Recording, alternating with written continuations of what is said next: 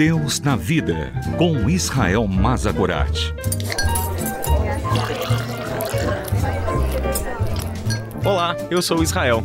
Sente-se, pegue o seu café e vamos conversar sobre Deus e sobre a vida, sobre a fé e sobre as nossas dúvidas.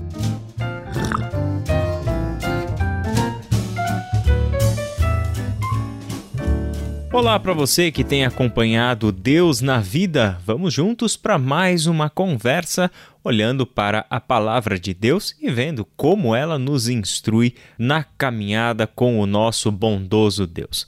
O apóstolo Paulo disse em algumas ocasiões que as pessoas deveriam imitá-lo, assim como ele era um imitador de Cristo. Vemos, por exemplo, em 1 Coríntios capítulo 11, versículo 1, literalmente as palavras: "Sejam meus imitadores, como eu sou um imitador de Cristo". E eu fico me perguntando, por que será que o apóstolo Paulo apontava para a sua própria vida como algo a ser imitado? Parece ser um pouco de prepotência. Será que Paulo estava exagerando no conceito que ele tinha de si mesmo? Na verdade, Paulo apenas aponta para aquilo que há de mais elementar no processo de ensino e aprendizagem entre os seres humanos. Na verdade, a imitação é o meio fundamental de ensino e aprendizagem, e isso diz respeito não apenas a um recurso didático, mas a imitação se tornou uma ferramenta pedagógica a partir da observação histórica e antropológica de como os seres humanos aprendem. Com isso, nós devemos entender que o sejam os meus imitadores, como eu sou de Cristo, dito pelo apóstolo Paulo, tem como base aquilo que há de mais fundamental na aprendizagem humana. Seres humanos aprendem por intermédio da imitação. Entender isso tem uma implicação direta e prática na nossa vida e no nosso relacionamento com as pessoas. Porque todos entendemos que precisamos pregar o Evangelho e ensinar as pessoas a viverem segundo a vontade de Deus, mas tendemos a resumir este ensino a uma questão de discurso.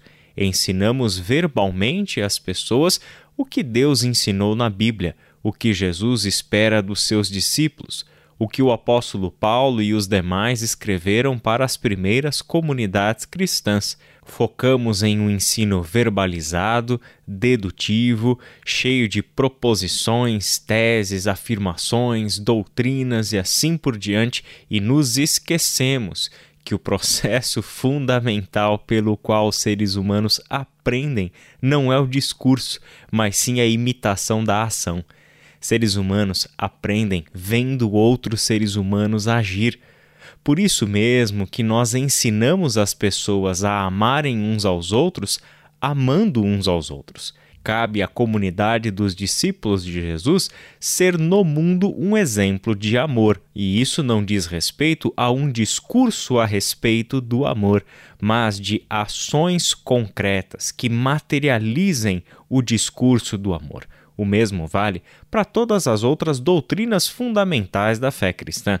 Se dizemos que Deus é santo, devemos mostrar na nossa própria ação e conduta esta santidade, em forma de práticas de justiça, em uma moral elevada, não apenas em um discurso vazio e sem o acompanhamento da materialização de tudo aquilo que compõe a fé cristã. Por isso, todo discípulo e toda discípula de Jesus deve se colocar na posição do próprio apóstolo Paulo, apontando para a sua vida como um referencial a ser imitado.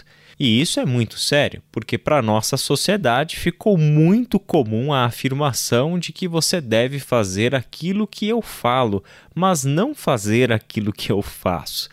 Há uma verdadeira discrepância entre o discurso e a ação, o que é inadmissível do ponto de vista da fé cristã e do discipulado de Cristo. Todos nós, homens e mulheres que seguimos a Jesus Cristo, estamos comprometidos com Ele, não apenas no pensamento correto, não apenas e exclusivamente em ações corretas, mas estamos comprometidos existencialmente com Ele. tudo aquilo que nós somos, pensamos, sentimos, desejamos e fazemos. O fazemos a partir de Cristo e é desta forma que podemos ser imitados. E assim, o Evangelho será de fato comunicado ao mundo. Que Deus te abençoe e até a nossa próxima conversa. Deus na Vida, com Israel Mazagorat.